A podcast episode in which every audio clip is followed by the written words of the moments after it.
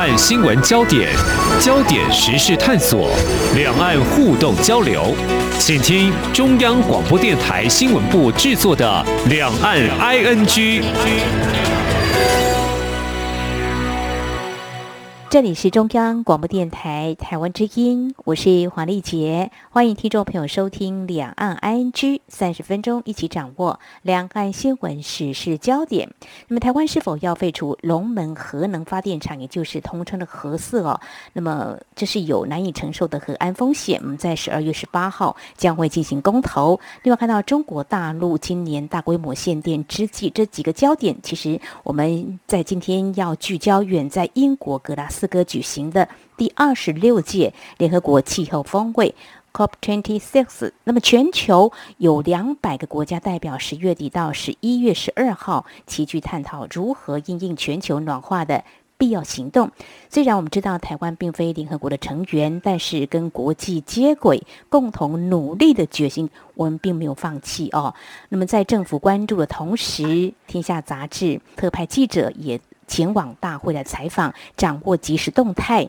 还有多角度、专业、深入的报道。嗯，在全球暖化日益严重的现在哦，传递再也不能够视而不见，提醒不能只说不做。那么事实上呢，我们看到这 COP26 之前，国际能源署就曾经预测，本世纪末会升温二点一度 C。但纳入在这次的会议的最新承诺之后，两份报告分别数字会下修到升温一点八度 C 跟一点九度 C。先谈这个共识结果令人振奋的目标，不过也是重大责任肩负的开始。要怎么样来努力呢？就是我们要来关注，就是在这一次 COP26 凝聚多少共识，哪些工作有待加速推动，还有在这一次大会场内场外。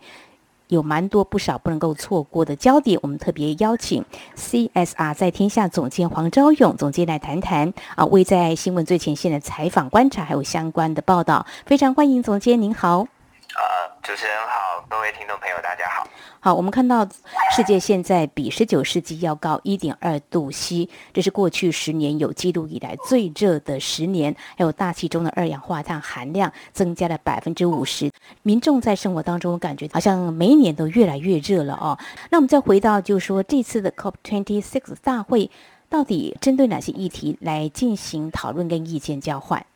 呃，这次的 COP26 其实呃很重要的一个时间点是在。呃，六年前的巴黎气候协定哦，那当时定下了就是全球有一百九十七个国家，呃，签署了共同的声明，就是要共同来努力，有阻止地球升温超过两度 C，然后最好是可以在一点五度 C 以内哦。嗯，那为什么是六年前呢？因为呃，当时的这个巴黎协定呢，就要求签约的这个一百九十七个国家要提出一个自主的减碳目标，呃，英文缩写叫做 NDC，就是叫做国家自主贡献。那当时有一个附带条件，就是五年之后呢，要来检视五年前大家提出来的这个国家自主贡献，就是呃自愿减排的。这个目标是不是有达成哦？嗯，所以这个 COP26 原本应该是去年要举办，但是因为疫情的关系，就延后了一年哦，才会变成是六年来检视哦。六年呃过去了，其实呃说实在话，就是从各国的这个减排的目标来看哦，其实成效并没有太好。其中一个就是呃，COP 就是这个联合国气候峰会这个组织呢，就要求这些缔约国，就是有签约的这些国家要提出新的国家自主贡献的目标，还有并且说明过去五年到底做了些什么。嗯，那。今年这个会议开始前，其实大家就非常的担心哦，因为呃，一直到大概十月底，一百九十七个国国家里面，大概只有一百三十多个国家有提交新的报告。那新的报告里面，其实设定的国家自主贡献的目标更新的并不多。那我们知道，就是呃，六年前巴黎气候协定的时候，其实那个时候。开始，呃，地球上开始出现了蛮多这个极端天气事件哦，像呃，我印象很深刻哦，那一年其实台湾也遇到了非常特别的现象，就是那一年的冬天，甚至在新店下起了冰雹。所以今年的这个呃峰会前，其实台湾又呃出现了就是五十年来很大的干旱，所以。呃，这就讲到我们这个特派记者郑雨茹哦，他去到峰会举办的地点是在英国的一个工业城，叫做 Glasgow 格拉斯哥哦。那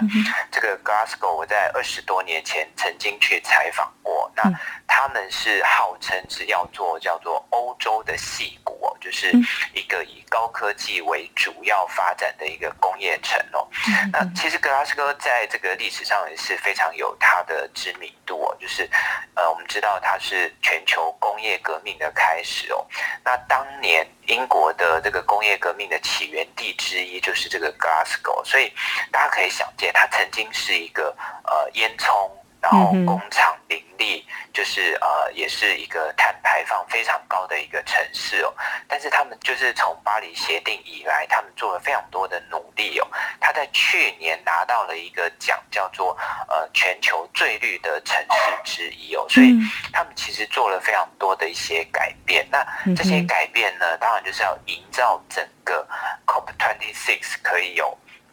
呃，很大的一个变化哦，但是研究机构刚才有提到这个美国能源署 IEA 他们的预测跟这个精算是觉得，如果按照这些一百三十几个国家，再加上后来美国跟印度提出来的这个减排计划，我们人类是很有机会阻止这个地球升温超过两度 C。哦，我们是很有机会的，但是要不只是承诺，可能要真的有行动哦。刚刚提到苏格兰的格拉斯哥这个城市呢，也正是这次 COP26 开会的一个地点哦。那么他所做的努力，其实也是可以成为我们努力的一个标杆哦。所以呢，看起来就是说，当初呢，六年前的这个巴黎协定呢，有一百九十七个缔约国，但是呢，在今年仅是成绩。的情况却让我们看到有不少国家并没有提出新的他们努力的目标，表示说是有些困难的。到底困难在哪里哦？其实应该阻力还蛮大的。比如说以这一两年的疫情，嗯，产业都受到冲击。那现在可能要来振兴经济的话，就开始要有充足的电力供应啊。那当然，如果我们在谈到这个洁净能源的时候，那原本用煤炭供电的话，是不是能够在这几年就能够转轨？好像碰到这个。可能就会有一些改变了。还有就是说，这一两年我们也一直在看，包括欧洲方面都有提到这个碳交易，连中国大陆也都开始试行，甚至希望能够全面来启动这个碳交易啊、碳信用额度。台湾的立法也有曾经提过，不过就是说，呃，进展的情况呢，可能还要再加速哦。所以在这次的大会当中啊。我们是看到有达成协议，有三大协议，哎，呃，可以让这个温度不会飙那么高哦。首先看到有大概百国领袖承诺，二零三零年终结森林砍伐。另外协议第二个是有将近九十国承诺，二零三零年甲烷的减排有三成。另外也看到重大协议三是全球七成经济体将针对钢铁、道路运输、农业。氢能跟电力五大行业制定全球的标准。如果从这重大协议这三个来看的话，如果努力来落实的话，应该是有可能的哦。但是这个部分看起来是不是大家的承诺是有，可能在这个落实行动又会让我们不免担心，是不是有时候会有一些状况让这个步伐呢就时快时慢？是，那呃，我们就先来谈这个，就是。九十个国家同意这个全球甲烷承诺。嗯，那温室效应或者说地球暖化最大的原因，就是因为工业化以来的这个温室气体的排放。嗯，那大部分我们知道的温室气体都是二氧化碳。那这个二氧化碳它的来源就包含像是呃我们的。汽车这个工厂的锅炉的这个燃煤发电、天然气发电，它都会产生二氧化碳。所以整个全球温室气体里面，二氧化碳大概占了百分之八十哦。嗯。但是呢，还有另外一个温室气体，温室气体总共大概有六种哦。那其中量最大的是二氧化碳，但是对于这个老化影响最严重的可能是甲烷哦。嗯。那甲烷呢？根据这个科学家他们的研究，就是甲烷对于地球温室效应的影响，大概是二氧化碳的二十倍到八十倍。哇！而且它这个存在的时间哦，会比二氧化碳大概多十万年之久哦。大家可能就会好奇，那甲烷到底是怎么产生的哦？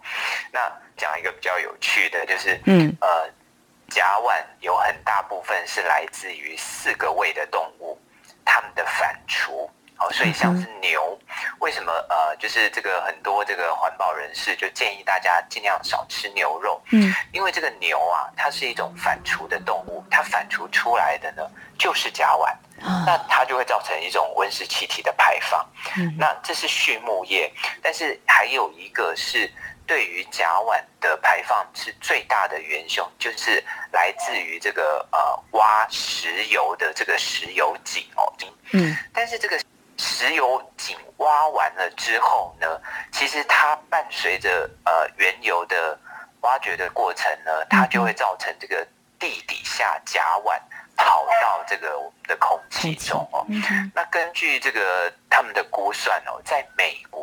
大概有将近五十万口的油井哦，嗯，哇，这是一个非常可怕的数量，大家可以想象。那这五十个洞里面呢，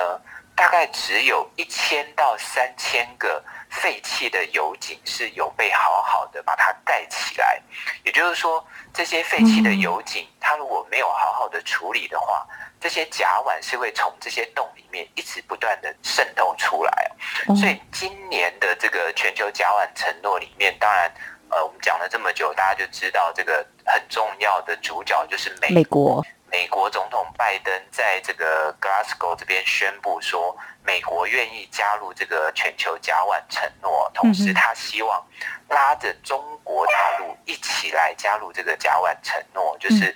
可以让他们国家境内的这个油井可以得到比较好的这个处理哦。那事实上，以我们现在的技术啦，或者是科技，或是工程啊，要做到呃防堵这个甲烷从呃地底下渗透到地表上。是难度并不高，唯一的问题就是在于它需要很多钱。美国总统拜登他其实从去年底今年初他就一直针对在美国的国会提出了一个很大的一个法案，他们叫做重建美好家园哦，总共编了呃三兆美元。那他这个计划里面的呃一大部分就是啊来发展这个洁净能源，还有严格要求这些。呃，石油公司必须要去好好的处理这些油井，所以假设美国这边可以达成这个目标的话，其实对于呃阻止温室气体的增加排放是有一定的功效。那这个就是这个全球甲烷承诺非常重要的地方。已经有了决心，也编出这个预算要来处理这个排放甲烷的问题哦。那也拉着中国大陆一起来做。近期呢，两位领导人有这个视讯峰会。虽然中国大陆领导人习近平在这次的峰会当中并没有出席哦，美国。当然也有一些话要对中国大陆说啊，那是不是有机会再做一些沟通？因为中国大陆毕竟是排碳大国，也是一个关注焦点。那另外谈到协议，第三个就是。要针对某些的行业呢，制定全球的标准，这要怎么做？还有刚才总监你有提到，采访记者郑雨茹，雨茹也到了当地，到底看到哪些？还有在这次的大会当中有哪些关注焦点？我想在稍后节目当中，我们再继续请黄昭勇总监为我们谈谈这几个焦点议题。今天的新闻就是明天的历史，探索两岸间的焦点时事，尽在《两岸 ING》节目。这里是中央广播电台，听众朋友继续收听的节目是两岸 ING。我们在今天节目当中邀请到 CSR 在天下总监黄昭勇来和我们一起关注刚落幕的 COP26 这个峰会呢，谈到这个全球的气候的变迁，我们可以做些什么？在这次的大会当中，事实上呢是有。三个协议呢是已经达成了哦，当然接下来要看怎么努力。刚才谈到这个协议三，第三个就是呃提到全球七成经济体呢会针对钢铁、道路运输、农业、氢能跟电力这五大行业制定全球标准。我想呢各大产业应该要做好准备，因为如果你不做，未来国际贸易的话可能就会受到影响。这个部分的话，总监您怎么样来看？在这次的协议当中，特别针对。这五大的行业制定一个标准，要严格来执行。是在今年的开幕会议上，这个呃。气候峰会的主办国虽然是英国，但是这个气候峰会其实是联合国发起的一个全球性的倡议，所以这个联合国的秘书长就是古雷斯特，他是代表这个气候峰会来发言哦。呃，这一次的发言其实他情绪蛮激动的，甚至是可以说是有一点点悲观哦。那他就有提到的一个。问题就是说，如果我们不停止使用这个化石燃料，那将来就是这个化石燃料会停止我们人类的发展跟转动哦。这个用词非常的恳切急迫，已经不是在讲说将来哦，而是现在就会发生的事情哦。那当然，他这一次也汲取了就是巴黎协定的前车之鉴啦，就是当时巴黎协定虽然说一百九十七国大家共同。订定了这个要就是阻止地球升温超过两度 C 的一个呃目标，可是呢，到底应该要怎么做，怎么样做才算是有效，并没有被很好的去。呃，定义出来哦，嗯，所以这一次的这个刚才主持人提到这个定定这个五大行业的全球标准跟政策，也就是说，它针对这个钢铁，然后这个路上的这个运输、农业、亲人还有能源这五个行业呢，它制定的标准就是说，你这个国家啊，譬如说你要减碳多少万公吨，如果你有钢铁这个产业，它应该要。呃，就是要升级到一个什么样的标准？那也同样的针对这个道路运输、农业跟电力，呃，他们都要去定定这个标准哦。那定了这个标准的意思，也就是说，我将来不会再隔五年才去看说你这个国家有没有达到，而是我从这五大行业或者是五大部门里面的你的改善状况，我就可以知道说。五年后你会不会达到？那更何况今年这个呃会议最后的一个结论是，呃，把这个五年检讨一次这个国家自主贡献的时间缩短，变成两年检讨一次。那其中还有一些呃，我们刚才有提到一百九十七个缔约国，其实在会议开始前，大概只有一百三十几个国家提出这个新版的这个 NDC 哦。那大家还通过一个决议，就是明年的这个呃 COP twenty seven，就是第二十七届的这个联合国气候峰会呢，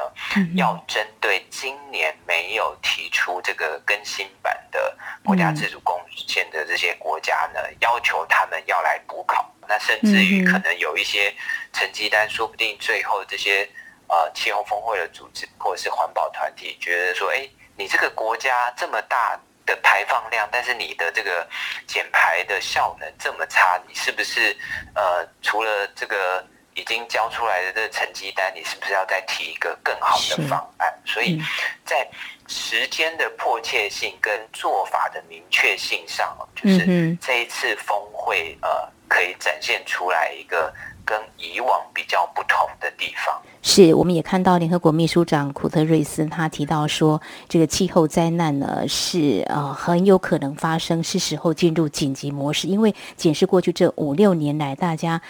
在落实这个实现这个承诺部分呢，这个速度不够快哈，这是一个竞赛的一个状态。他说，通过一些协议文本呢，是一种折中，反映出利益条件矛盾，还有当今世界的政治意志状态。其实也是在提醒了哦。其实我们可以想象，如果我们是一个学生，在缴交作业的时候，周记每个礼拜七天缴一次，也会缴出来。寒假作业拉得很长，就觉得最后几天再来冲一下、拼一下、赶一下。那我觉得这个是没有办法因应现在在的这个全球暖化这个严重性对人类的威胁的哦。那么在长达十多天的会议当中啊，那么有三大协议好不容易定出来了哦。那么是不是有一个更具有鞭策还有自主承诺实现的一个公约？看来好像是有的哦。嗯，是不是呃可以让在这次的会议之后呢，让大家短期之内就能来检视是不是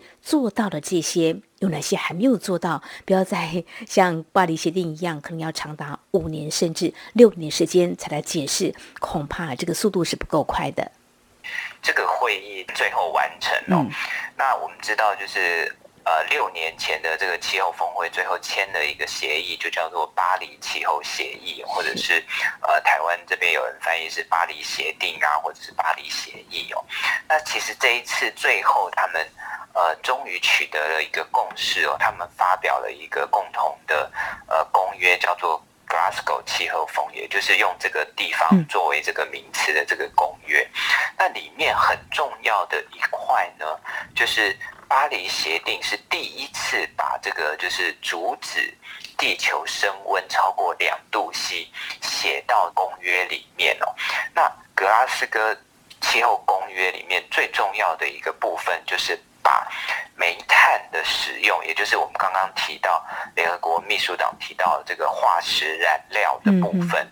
呃，这一次是。终于把它写到了这个公约里面。嗯，那这个公约里面，呃，当然就是呃，通常这个公约不会是一个非常量化或者是非常数字性的，就是所谓数字性，就是哦。我们现在大家都很清楚，就是二零五零要达到这个净零排放，这几乎是呃世界上所有的国家，包含不是联合国会员的台湾，我们也呃宣布这样子的一个目标哦。那这一次格拉斯哥气候公约很重要的就是说，呃，各国同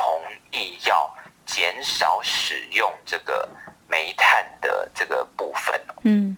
但是呢，这一次会议有一个，就是雨如他观察到，就是呃，COP 的这个大会主席叫做 Alok Sharma，就是英国的一位部长级，他担任这个主席哟、哦。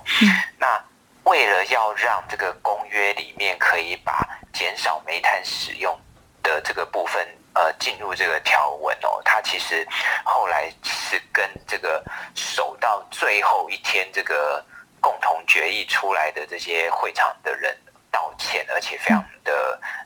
呃一度哽咽，有点难过。但难过的原因呢，就是事实上现在呃全世界前三大排碳国就是印度、中国跟美国。那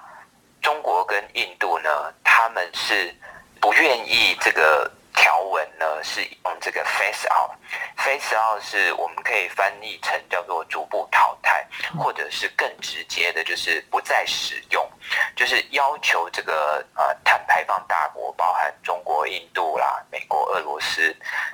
从此不再使用煤炭作为燃料。那当然，这个对于这个印度跟中国来讲是呃影响非常的大，所以这两国呢就呃反对。嗯，所以最后他们用的字眼叫做 phase down，phase down 呢，我们可以把它翻译就是逐步减少哦。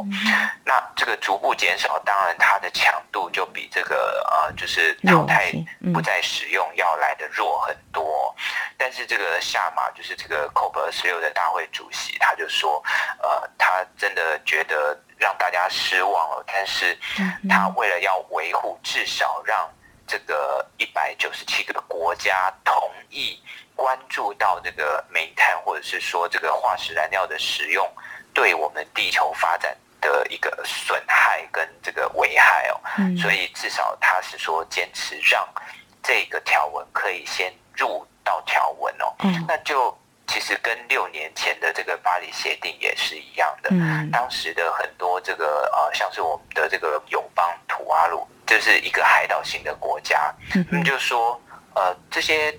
排碳大国以地球升温不超过两度 C，看起来好像是一个很棒的一个决议，但是对于这些海岛国家来讲，如果地球升温到了两度 C，这个国家的领土可能一大半都被海水淹没了，所以他们很希望是。这个条文写的是一点五度 C 哦，但是最后就是我们都知道，政治最终它就是一个就是协商跟妥协的结果嘛，所以这个巴黎协定就是从它的条文就是用呃阻止升温不超过两度 C，然后最好是可以不超过一点五度 C。那勉强让这个条文就是进到这个一百九十七个国家的政府的政策里面，也算是这一次呃 Glasgow 气候公约的一大进展。嗯哼，呃，我也看到相关的报道，就是英国首相强生在这次大会当中，他说，只要升温两度 C 会危及全球粮食供应，升温三度 C 会引来更多野火飓风，呃，地球温度上升四度 C，我们就可以向整个城市说再见了。刚刚提到我们的友邦图阿鲁啊，他们的一些呐喊跟呼吁哦，所以我们真的觉得排碳大国可能目前看来要尽的一些义务责任是会更重。大哦，当然台湾也要制定相关的一些政策，用政策来引导是会比较快的。所以最后呢，在呃，我们面对这次的 COP Twenty Six 啊大会，它所凝聚一些共识，有一个公约。总监有什么要提醒我们台湾在这个部分的话，是不是有一些方向是可以来做一些努力的？嗯，是。呃，就是我们现在其实呃，环保署已经提出了这个气候变迁因应法草案的修法，目前正进入这个法令的预告期六十天哦，预计到十二月二十号为止。这里面其实就几个是跟我们刚才提到的相当的有关哦。第一个就是关于这个能源的使用哦，那呃，能源的使用，大家可能觉得，哎，那就反正你台电多去发绿电就好了，其实。不是这个样子的，就是除了台电会使用到燃煤啦、天然气这些会有高碳排的发电的技术跟产电的方式以外，其实我们有非常多的工厂都有自己的锅炉，那大部分的锅炉它都是烧呃这个燃油或者是燃煤，那比较少是烧天然气，因为天然气相对的要来的贵。但是呢，在呃就是产业界也跟我们提醒。刚好现在的呃时间点是到了台湾很多的工厂七到八年之间要去更换锅炉设备的一个时间，所以如果可以借着这一次的气候变迁因应法，那我们在这个法令里面增加一点这个呃罚则，或者是也许给一些这个奖励优惠，鼓励这些工厂更换。更环保的这个锅炉，那对于我们要减少碳排就是一大的帮助。那另外在这一次的这个气候变迁因应法里面也有提到，就是接下来会要求我们台湾的这些厂商或者是在台湾上架的商品。必须要标示它的碳足迹，啊、呃，也就是它会产生多少的碳排放。那有了这个数据之后呢，大家在选择这个日常生活用品啊，甚至是选择这个呃交通的方式的时候，你就有多一种选择选项的可能，就是大家尽量去找那个碳排放低的，嗯、那它就有对我们整个生活，对我们的地球就会有比较大的帮助。嗯，透过市场来淘汰哦，有这样的一个机制哦。我看到呃，高龄九十五岁的自然历史学家就大卫·爱登堡爵士在这次大会开幕致辞，他说了这番话，就说我这一生看过太多自然世界的毁坏，希望你们可以见证它的重生。所有人都期盼诸为领袖负起责任。当然，领袖因为他们是为政者，可以制定政策，政策来做一些引导是很重要的哦。好，我想在今天节目尾声呢，我要说的是。今天还能够利用网络或电波收听我们的节目，真的很幸福，因为电力很充足哦。如果说没有电可以用的话，也显示面临另外一个考验。当然，更重要是零碳排是一个规避不了的责任跟目标，否则哦就会加速这个全球暖化哦。当然，我们知道全球各我还是存有这个竞争哦，不过面临气候变迁，相信。只有合作意图才能够降低威胁。好，我们在今天非常感谢 CSR 在天下总监黄昭勇带来团队直击 COP26 的现场采访，还有相关的整理报道。非常谢谢总监，谢谢你。谢谢主持人，谢谢各位听众。